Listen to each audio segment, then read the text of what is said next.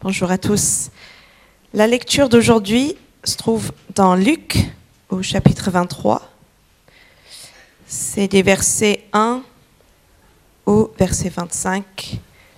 Et je lis dans la traduction second 21.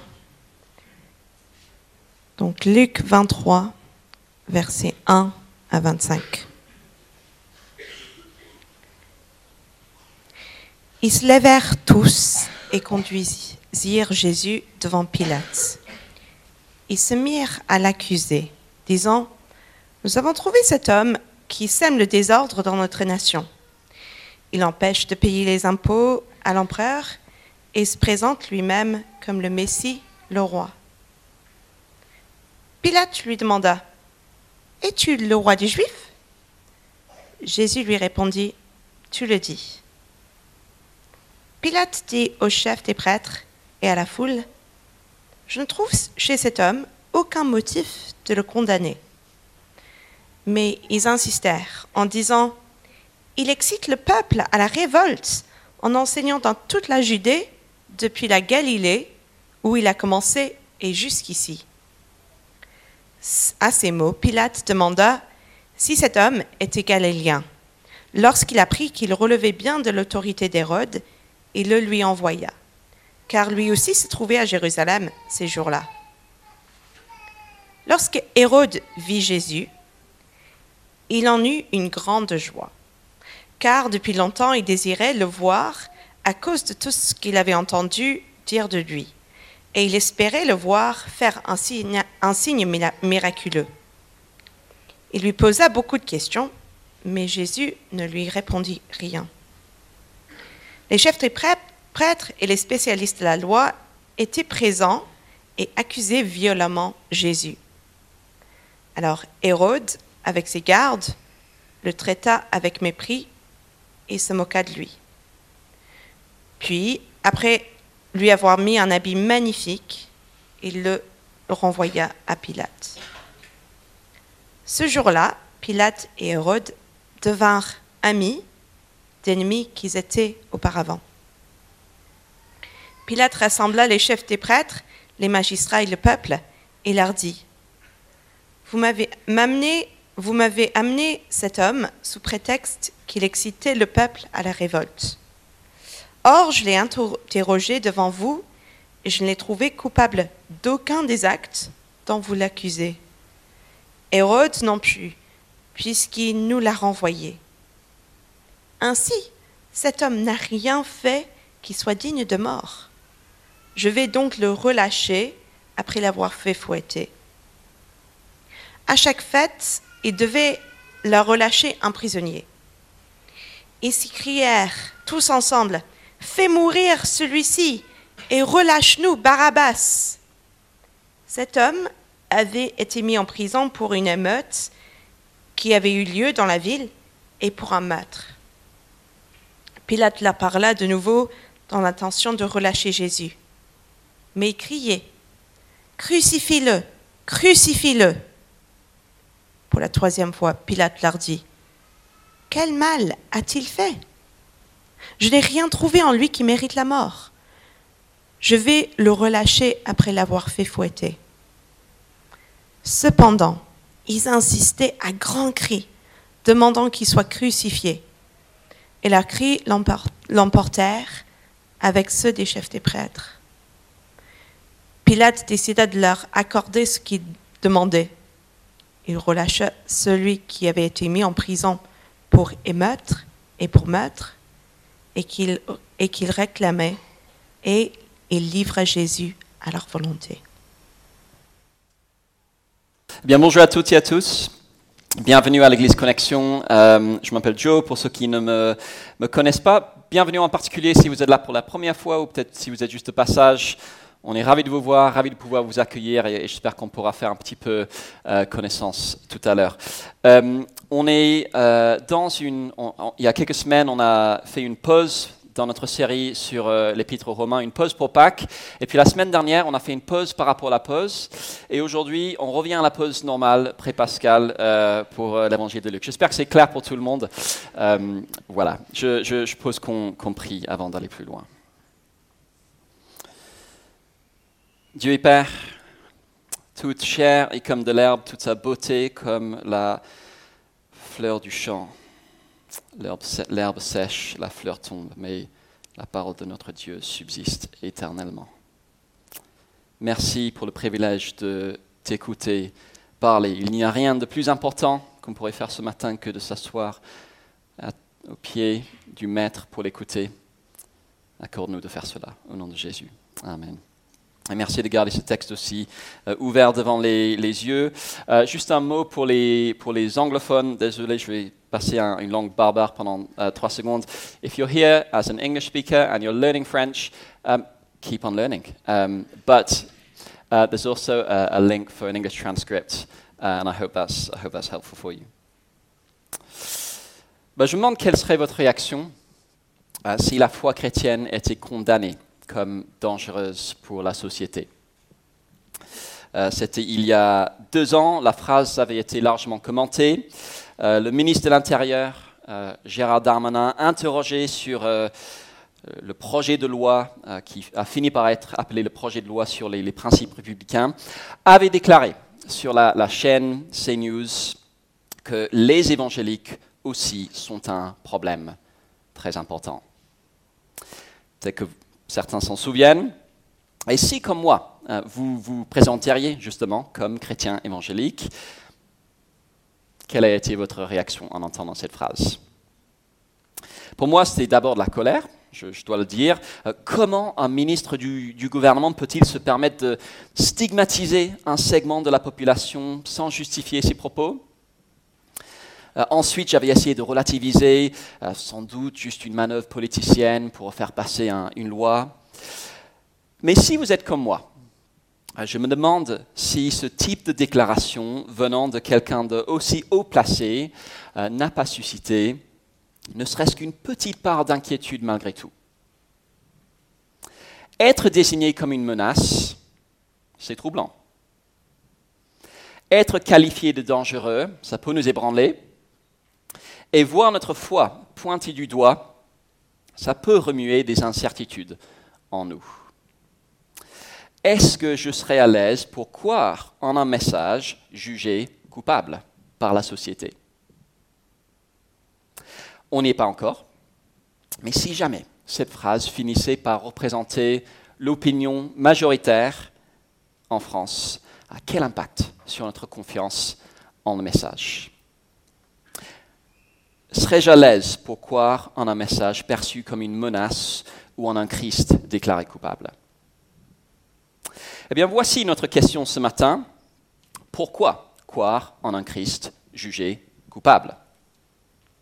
Euh, Peut-être que ce n'est pas une question qu'on s'est déjà posée. Euh, peut-être que euh, c'est peut-être pas une question qui nous dérange spécialement, c'est bientôt Pâques, on réfléchit sur les événements des, derniers jours sur terre de Jésus euh, dans l'évangile de Luc. Et ces événements, c'est possible qu'on les connaisse un peu trop bien. Euh, si on a grandi en allant à l'église, et ce n'est pas le cas de, tous, mais si on a grandi en allant à l'église, il se peut que l'arrestation, euh, la condamnation et la crucifixion de Jésus ne soient tellement familières qu'on n'y voit rien de spécialement euh, déstabilisant ou extraordinaire. Ça fait partie d'une sorte de folklore chrétien. Mais quand Luc a écrit son livre, euh, au contraire, euh, ces choses étaient extrêmement déstabilisantes. une des grandes questions que beaucoup se posaient quand Luc a pris sa plume pour mettre à l'écrit tout ce que Jésus avait fait, une des grandes questions que beaucoup de personnes se posaient, c'était pourquoi mettre toute sa confiance en un homme qui avait été exécuté comme un criminel? Euh, l'idée que le roi promis par Dieu depuis des siècles, qui devait venir euh, avec gloire pour délivrer son peuple et établir un, règne splendide, finirait condamné par la justice et cloué sur une croix, eh bien ça posait un gros problème pour la crédibilité de la foi chrétienne. Et donc on avait besoin d'être rassuré. Et c'est pourquoi Luc dit tout au début de son évangile, tout au début de son récit, qu'il avait écrit pour nous donner la certitude, la certitude que malgré tout, le message chrétien était vrai et digne de confiance. Et en fait, qu'on le reconnaisse ou non, euh, je pense que le même problème se pose aujourd'hui. Un Christ jugé coupable pose toujours problème en 2023. Euh, les événements de Pâques ont beau faire partie d'un folklore, la perception qu'ont beaucoup de nos contemporains de la foi chrétienne peut encore nous déstabiliser aujourd'hui. Quand la bonne nouvelle de Jésus est euh, moquée par nos amis, comme ça peut arriver, on peut se demander si ce n'est pas nous qui nous sommes fait avoir. Euh, quand des aspects de ce message sont désignés comme euh, intolérants, voire dangereux par des personnes en position d'influence, on peut se demander si ce n'est pas Jésus le problème. Et quand suivre Jésus implique d'aller à contre-courant de notre société, on peut se demander si on a fait le bon choix. Si Jésus était vraiment le roi envoyé par Dieu dans le monde, pourquoi lui et son message n'ont-ils pas eu un meilleur accueil? Pourquoi croire en un Christ jugé coupable? Eh bien, le but ce matin est le même que quand Luc a écrit son évangile, la certitude. Au premier siècle, comme au XXIe siècle, la condamnation de Jésus n'est pas le signe d'un problème chez lui, elle est le signe d'un problème chez l'être humain. Le vrai coupable n'est pas Jésus, c'est notre monde. Et pourtant, Jésus a subi cette condamnation à la place des vrais coupables. Eh bien, voyons ça, voyons ça ensemble. Et premier point. La condamnation de Jésus révèle la culpabilité du monde. En février 1943, une jeune allemande, euh, Sophie Scholl, est repérée par un concierge de l'université de Munich après avoir distribué des tracts euh, anti-nazis aux étudiants. elle, est envoyée chez le doyen de l'université. le doyen la remet à la Gestapo. Elle est ensuite conduite devant un tribunal où son procès ne dure que trois heures et le lendemain, elle est enfin guillotinée. Alors, question. Qui ressort coupable de ces événements bah, Réponse, tout le monde sauf la personne condamnée. L'accusation, le procès, le verdict et la sentence incriminent tout le monde sauf la personne qui a reçu la peine de mort. Il y a quelque chose de similaire dans le récit de Luc du procès de Jésus devant les autorités romaines.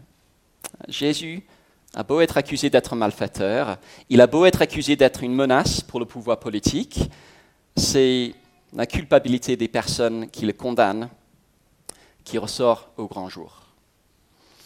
Examinons d'abord l'accusation portée contre Jésus. C'est le, le, lendemain de son arrestation par les autorités religieuses juives, euh, mais les chefs juifs n'avaient pas le droit d'appliquer la peine de mort euh, eux-mêmes. Et donc ils conduisent Jésus devant, devant le gouverneur romain, Ponce Pilate, pour essayer de, le faire condamner par lui, qui était seul qui, à, détenir cette autorité-là. Verset 2, suivez avec moi, ils disent que nous avons trouvé cet homme qui sème le désordre dans notre nation, il empêche de payer les impôts à l'empereur, et il se présente lui-même comme le Messie, le roi. Puis regardez le verset 5. Il excite le peuple à la révolte en enseignant dans toute la Judée, depuis la Galilée, où il a commencé jusqu'ici.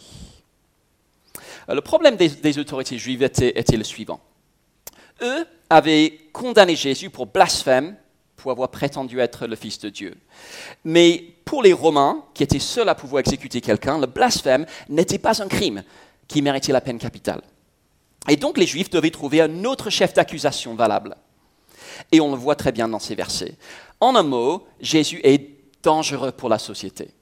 Ah, il encourage la rébellion contre Rome, il nous dit de ne plus payer nos impôts, il se proclame lui-même roi et donc un rival de, César. Il est dangereux pour la société, il faut le supprimer. Et si vraiment on essaye, on peut comprendre l'accusation. Ah, Jésus s'était effectivement présenté comme un roi, il venait d'entrer à Jérusalem. Euh, Maria nous en a parlé. Ils venaient d'entrer à Jérusalem, assis sur le dos d'un anon, avec des foules qui criaient Béni soit le roi Et Jésus ne, les avait pas corrigés. Euh, dans le passage avant celui-ci, les chefs juifs lui avaient demandé s'il était le, Fils de Dieu, et dans l'Ancien Testament, le titre Fils de Dieu, c'était un des titres du roi. Et Jésus ne les avait pas corrigés non plus. Jésus était un roi. Et Jésus avait effectivement eu un discours révolutionnaire qui pouvait effectivement déranger. Heureux vous les pauvres, car le royaume de Dieu est à vous, mais malheur à vous les riches, car vous avez votre consolation. Il n'avait pas incité à la révolte, mais il avait parlé d'un renversement. Les paroles de Jésus pouvaient effectivement déranger. Comme aujourd'hui, Jésus était un personnage controversé. Et ceux qui sont en position d'influence ou de pouvoir, quand ils se trouvent face à face avec ce que dit vraiment Jésus, trouvent très souvent ces paroles un peu difficiles à avaler. Un peu trop tranchantes, pas toujours en phase avec les mœurs du moment.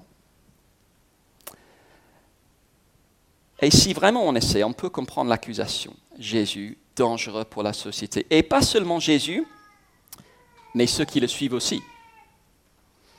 Il y a quelque temps, j'ai lisé euh, Actes, dans, mon culte personnel, tome 2 du livre de, Luc, et on trouve exactement la même accusation portée contre les chrétiens que contre Christ. Euh, pas la peine de, chercher le, le, verset. Acte 17, verset 7. De quoi les chrétiens sont-ils accusés? Ils agissent tous contre les décrets de César en disant qu'il y a un autre roi, Jésus. L'apôtre Paul est accusé d'être une peste qui provoque des disputes et un dirigeant de la secte des Nazaréens. Les mêmes reproches qui étaient faits à Jésus peuvent nous être faits à nous aussi si nous le suivons. Vous suivez un roi qui se place au-dessus des chefs de la terre, vous mettez votre loi au-dessus de la loi de la nation, vous êtes une menace pour la société. Mais même si Jésus était accusé d'être dangereux pour la société, Luc montre clairement qu'en fait son innocence était évidente, même pour ceux qui l'ont condamné. L'insistance là-dessus est presque lourde. Euh, verset 4. Le gouverneur Pilate interroge Jésus et puis euh, il dit au chef des prêtres et à la foule, je ne trouve chez cet homme aucun motif de le condamner.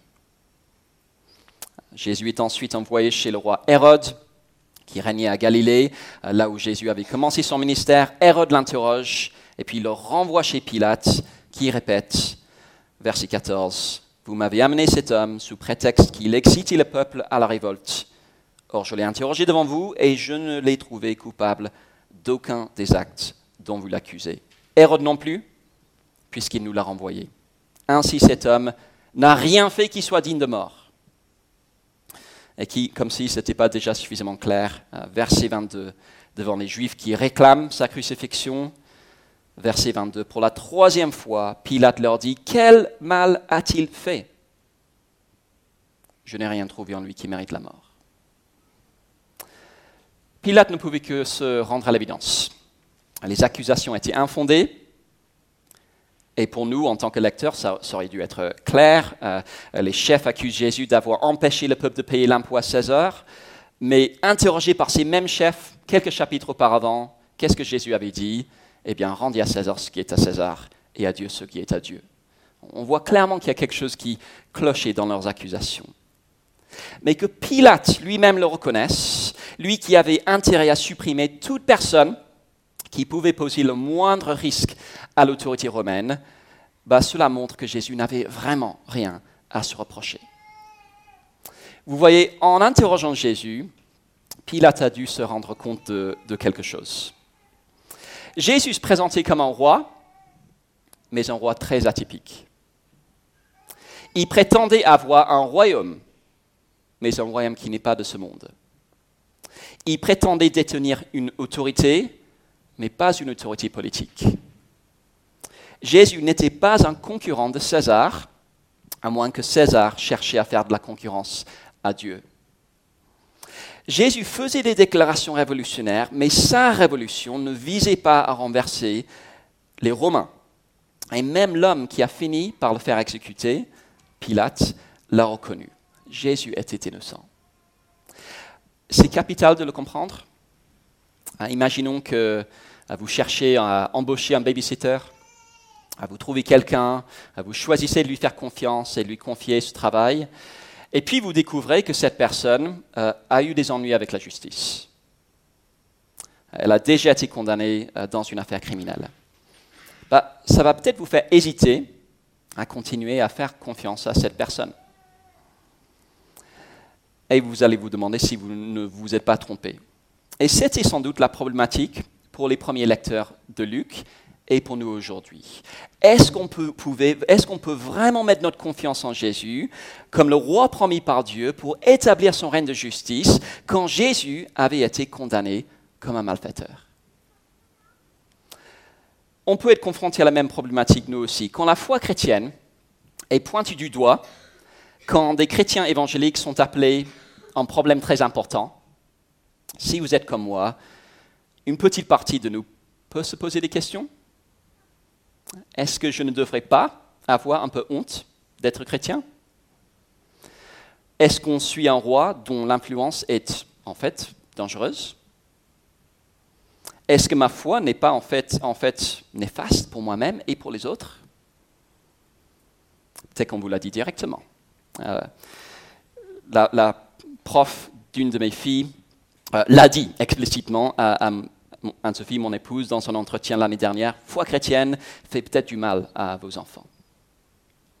Mais même ceux qui ont fini par condamner Jésus ont reconnu son innocence. Il n'était pas dangereux pour la société, et si on suit Jésus fidèlement, quels que soient les reproches qu'on nous fait, on peut avoir la conscience absolument tranquille concernant notre choix. Parce que ce que révèle vraiment le procès de Jésus, c'est la culpabilité des accusateurs. Euh, je l'ai dit à l'instant avec l'histoire de cette jeune Allemande, Sophie Scholl, il y a des procès où tout le monde se montre coupable, sauf la personne condamnée. Et c'est le cas ici. Tous coupables, sauf le condamné, Jésus. Et leurs torts sont divers. Prenons d'abord le, cas de qu'on pourrait appeler le moqueur méprisant. Verset 8. Lorsque Hérode vit Jésus, il en eut une grande joie, car depuis longtemps il désirait le voir à cause de tout ce qu'il avait entendu dire de lui, et il espérait le voir faire un signe miraculeux. Il lui posa beaucoup de questions, mais Jésus ne lui répondit rien. Ah, Hérode cherche le spectacle. Montre-moi un de tes miracles, Jésus. Vas-y, je m'ennuie. Divertis-moi, s'il te plaît. Et puis quand Jésus ne joue pas le jeu, mépris, moquerie. Euh, c'est l'exemple type de la personne qui ne peut traiter Jésus euh, qu'avec légèreté. Euh, est-ce que Jésus peut m'apporter quelque chose? Oui, non, peut-être. Accordons-lui un quart d'heure et puis passons à autre chose. Ce qu'on refuse de faire, c'est de prendre la peine de le comprendre sur ses propres termes. C'est qu'on reconnaît le profil. Ensuite, il y a les chefs des prêtres, qu'on pourrait appeler les, les hypocrites haineux. Et ici, on a vraiment un cas de deux poids, deux mesures. Euh, rappelons-nous ce dont ils accusent Jésus. Il excite le peuple à la révolte. Maintenant, regardez le verset 17. À chaque fête, Pilate devait leur relâcher un prisonnier. Ils s'écrièrent tous ensemble Fais mourir celui-ci et relâche-nous Barabbas. Cet homme avait été mis en prison pour une émeute qui avait eu lieu dans la ville et pour un meurtre. Donc ils accusent Jésus d'être dangereux, malgré les preuves du contraire. Et quand ils ont la possibilité de libérer un prisonnier, ils réclament quelqu'un qui est vraiment coupable d'avoir mené une révolte et d'avoir tué quelqu'un. Deux poids, deux mesures. Rien de justifié dans leur, attitude, juste une haine hypocrite.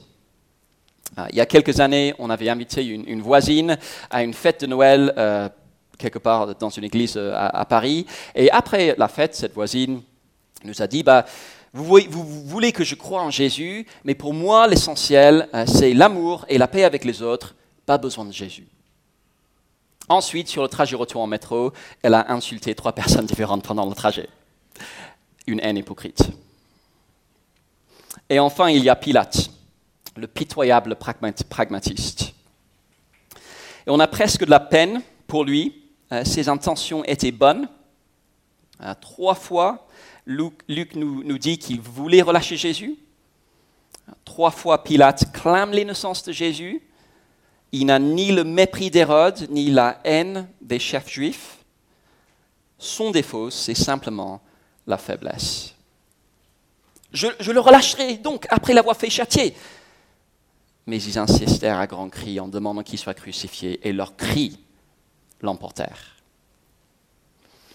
Quand Pilate doit choisir entre la justice d'un côté et le pragmatisme de l'autre, il n'a pas le courage de faire ce qu'il faut. Il préfère la popularité à la vérité. Et je me demande si on ne reconnaît pas ce profil-là aussi. Ce que tout cela montre, c'est que la condamnation de Jésus n'est pas le signe d'un problème chez lui, elle est le signe d'un problème chez l'être humain. Face au roi envoyé par Dieu à qui on ne peut faire aucun reproche crédible, on le rejette, soit par légèreté, soit par hypocrisie, soit par faiblesse.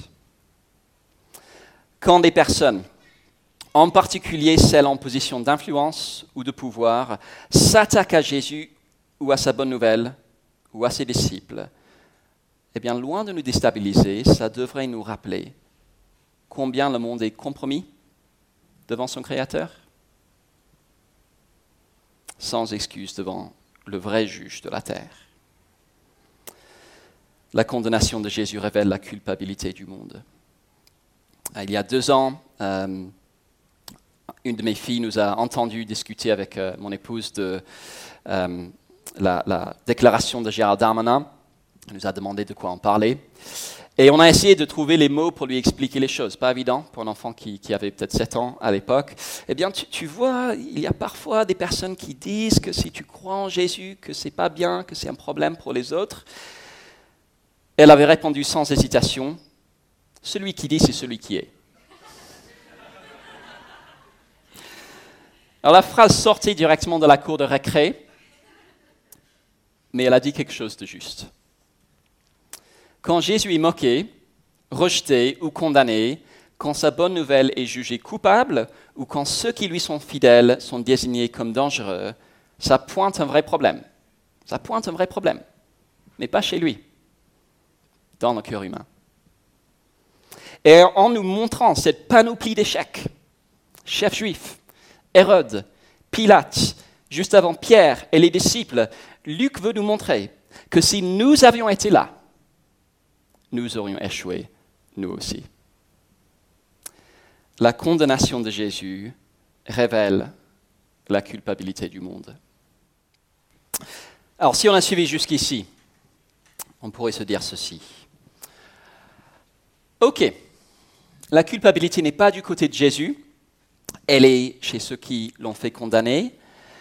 Jésus était une victime innocente, mais on n'a toujours pas vraiment répondu à la question euh, du départ. Pourquoi croire en un roi jugé coupable? Est-ce qu'on est juste en train de dire que Jésus était la victime innocente d'un complot coupable? Est-ce qu'on est juste en train de dire que Jésus était, euh, est tombé entre de mauvaises mains? Quelle différence entre Jésus et une Sophie Scholl, euh, pour la justice? Sa mort était peut-être injuste, sa mort révélait peut-être des choses sur ses adversaires, mais est-ce qu'elle a servi à autre chose? Pourquoi Dieu l'a-t-il permise? Pourquoi croire en un roi jugé coupable?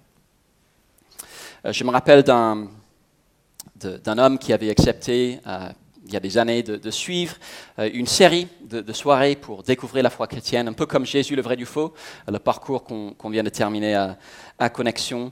Et à la première soirée, il était sceptique, euh, il a entendu parler des miracles de Jésus, et sa réaction, en gros, c'était n'importe quoi, c'est des sottises.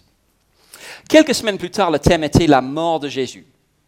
Euh, il, y avait eu, une présentation sur un texte de la Bible qui, décrivait la, crucifixion, et vers la fin de la présentation, euh, il s'est exclamé du fond de la salle, Quelle tragédie Et c'était une réaction qui montrait qu'il n'avait rien compris. La condamnation de Jésus a beau être triste et injuste, elle n'est pas tragique. Jésus est plus qu'un martyr. Sa mort faisait pleinement partie du plan. Euh, Jésus est allé volontairement à sa mort euh, dans le jardin de Gethsemane euh, juste avant. Il prie au sujet de sa mort en disant Père, si tu le veux, éloigne de moi cette coupe, toutefois que ce ne soit pas ma volonté, mais la tienne qui soit faite. Jésus savait ce qu'il attendait et il savait pourquoi c'était nécessaire. Et notre passage nous explique pourquoi. Vous voyez, il y a une personne dans ce passage pour qui la condamnation de Jésus était clairement, extrêmement bénéfique. Je me demande si vous l'avez repéré. Et c'est Barabbas, le criminel emprisonné pour une émeute et un meurtre qui est libéré alors que c'était Jésus qui méritait de l'être. Pour Barabbas, un vrai criminel, un vrai coupable, la condamnation de Jésus était synonyme de libération et de délivrance et de vie. Jésus était innocent. Tous les autres étaient coupables. Jésus meurt à la place des coupables. Et différents éléments le confirment. D'abord l'occasion, la date. Ce procès se passe le jour de la préparation de la Pâque juive. Euh, la Pâque euh, juive était une fête où on se souvenait de comment, euh, des siècles auparavant, Dieu avait libéré son peuple des Égyptiens. Et il avait notamment déversé des plaies sur les Égyptiens, dont la dernière était la mort des premiers-nés. Et pour que les Israélites échappent à ce jugement de Dieu, ils devaient sacrifier un agneau qui mourrait à la place du premier-né de la famille. Hein, le jugement tombait sur le substitut et les Israélites étaient épargnés. C'est confirmé aussi par le, silence de Jésus. Je ne sais pas si vous avez remarqué qu'il y, a beaucoup de paroles dans ce passage, il y a beaucoup de personnes qui parlent. Euh, les chefs juifs parlent beaucoup, euh, Hérode parle beaucoup, Pilate parle beaucoup. La seule voix qu'on n'entend presque pas, c'est celle de Jésus. Et là aussi, un rappel d'un passage de l'Ancien Testament. Ésaïe chapitre 53, écrit 700 ans auparavant et qui annonçait la venue d'un serviteur qui devait mourir à la place des coupables. Et qui dit ceci. Nous étions tous comme des brebis égarées. Chacun suivait sa propre voie. Et l'Éternel a fait retomber sur lui nous fautes à tous. Il a été maltraité, il s'est humilié et n'a pas ouvert la bouche pareil à un agneau qu'on mène à l'abattoir, à une brebis muette devant ceux qui l'attendent. Il n'a pas ouvert la bouche. Oui, la condamnation de Jésus révèle la culpabilité du monde.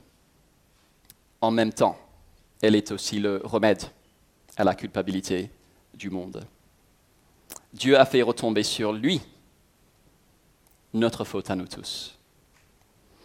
Il a pris littéralement la place de Barabbas, le criminel qui devait mourir. Mais à un niveau plus profond, il a pris ma place à moi aussi. Peut-être que vous n'avez jamais réfléchi à ces choses, peut-être que vous n'avez jamais réfléchi à la foi chrétienne selon ces termes-là, peut-être que vous vous êtes toujours dit que christianisme, c'est pour des personnes qui n'ont pas grand-chose à se reprocher ou que c'est avant tout un moyen de nous aider à vivre un peu mieux, à nous tirer vers le haut. Non, le vrai message chrétien est que Jésus est mort à la place des coupables pour les libérer de la mort. Selon la Bible, toute personne, euh, moi, vous, toute personne se trouve par défaut à la même place que Barabbas.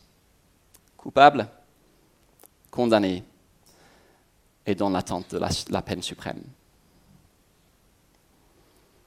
Jésus prend la place des coupables. Et si jamais cette idée nous est un peu trop familière, n'oublions pas que c'est la dernière chose qui devrait arriver. On déteste tous l'injustice. C'est insupportable de voir des innocents souffrir aux mains des puissants. Et devant des hypocrites haineux, des moqueurs méprisants et les pitoyables pragmatistes qui condamnent l'innocent, mon réflexe à moi est de dire Mais c'est coupable et il faut qu'il paye. Jésus meurt à la place des coupables. Rappelons-nous quel est le but de Luc en présentant ces choses. La certitude. Quelle certitude? Bah, Déjà la certitude que Dieu nous aime, si son Fils est mort à notre place. Romains 5, verset 8. Voici comment Dieu prouve son amour envers nous, alors que nous étions encore des pécheurs. Christ est mort pour nous. Certitude que Dieu nous aime. Certitude aussi que Dieu ne nous condamnera pas, même si notre confiance le fait. Plus de condamnation à craindre si on a cru en ce Jésus qui a pris notre place. Mais surtout, et c'est là le vrai message central de Luc, certitude que la condamnation et la mort de Jésus ne sont pas un problème pour sa crédibilité Pourquoi mettre toute sa confiance en un homme exécuté comme un criminel? Bah, C'est parce que cette exécution met en lumière trois vérités essentielles que nous avons tous besoin de comprendre. Jésus est innocent. Tous les autres sont coupables. Jésus est mort à la place des coupables. Si vous êtes comme moi, on aurait peut-être préféré une autre approche. On aurait peut-être préféré que Dieu nous envoie un roi qui serait populaire, acclamé par tous, agréé par les autorités et acceptable pour notre société. Ça aurait été plus facile à suivre, un roi comme ça, c'est ce qu'on pourrait se dire. On aurait peut-être voulu un roi qui, au lieu d'être condamné, euh, résoudrait nos problèmes sans déranger qui que ce soit, qui nous caresserait dans le sens du poil, qui militerait pour les causes à la mode et uniquement les causes à la mode. Un roi que, comme un influenceur Instagram, ça fait bien de suivre. Mais si on veut ce type de roi-là, on n'a compris ni la noirceur du cœur humain, ni le genre de salut dont le monde a besoin. Notre monde est coupable. L'être humain est coupable. Et il le démontre quand, face au Fils de Dieu, devant sa pureté et son innocence, il choisit de le condamner. Le monde a besoin d'un roi qui enlève cette culpabilité. Et voilà ce que Jésus est venu faire. Jésus est innocent, tous les autres sont coupables. Jésus est mort à la place des coupables. On l'a déjà dit hier après-midi, huit personnes se sont faites baptiser. C'était un super moment. Euh, ils ont témoigné publiquement qu'ils ont mis leur foi en Jésus et on a pu s'en réjouir ensemble. Un moment vraiment réjouissant. Mais j'aimerais dire à nos huit amis, comme à nous tous en fait, ne soyons pas surpris si notre décision de suivre Jésus ne réjouit pas toujours tout le monde. Et je le dis parce que quand on est face à des moqueries ou à de l'opposition venant de nos amis, de notre famille, des médias, même des dirigeants politiques, ça peut nous déstabiliser, moi le premier. Si vous avez déjà rencontré une réaction hostile en parlant de Jésus à quelqu'un, peut-être que ça arrivera pendant, la sortie d'évangélisation, vous savez qu'on peut se poser des questions. Et si j'avais fait une immense erreur en suivant Jésus ah, Peut-être que les moqueurs ont raison. Mais en fait, tout ce que montrent ces réactions, c'est pourquoi la mort de Jésus était nécessaire. Il est venu dans le monde mourir à la place de personnes moqueuses, hostiles, hypocrites et coupables. Quand un, un, ministre du gouvernement désigne les chrétiens évangéliques comme dangereux, ça peut nous inquiéter ou nous mettre en colère. Pas besoin des personnes en position de pouvoir se sont toujours opposées injustement à Jésus, mais tout ce que cela révèle, c'est la culpabilité du monde et la nécessité de la croix. Et quand la foi chrétienne est attaquée, je sais que ma tendance personnelle est soit de me mettre en colère, soit de tout remettre en cause. Ce passage nous invite à nous mettre à genoux pour dire merci pour la croix et pour intercéder pour ceux qui sont encore aujourd'hui à la place de Barabbas. Nous, dirigeants les plus hostiles, ont besoin de la croix de Jésus. Les personnes de notre entourage les plus moqueuses ont besoin de la croix de Jésus. Tout comme nous-mêmes, qui ne sommes pas naturellement mieux que les autres, loin de là, nous avons besoin de la croix de Jésus. le roi rejeté, condamné et exécuté était juste le genre de roi dont notre monde avait besoin. Un roi innocent, jugé coupable pour nous. Je vous invite à prier.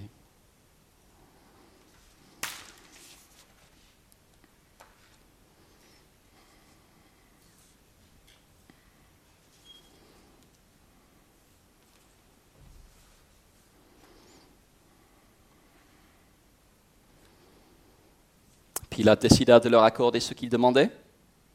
Il relâcha celui qui avait été mis en prison pour émeute et pour meurtre et qu'il réclamait, et il livra Jésus à leur volonté. Dieu et Père, nous voulons te remercier de ce que ces choses qui pourraient paraître comme le summum de la honte, le plus grand des échecs, font en fait pleinement partie de ton plan de salut pour notre monde. Merci de nous de, faire briller cette lumière douloureuse sur le cœur humain, euh, sur, sa préférence pour euh, l'obscurité, euh, pour l'obfuscation, pour l'hypocrisie, la faiblesse. Merci de mettre ces choses en lumière pour justement nous montrer pourquoi Jésus devait mourir. Et merci pour la confiance et la certitude qu'on peut avoir en ce message encore aujourd'hui. Accorde-nous de le proclamer avec d'autant plus d'audace. Au nom de Jésus. Amen.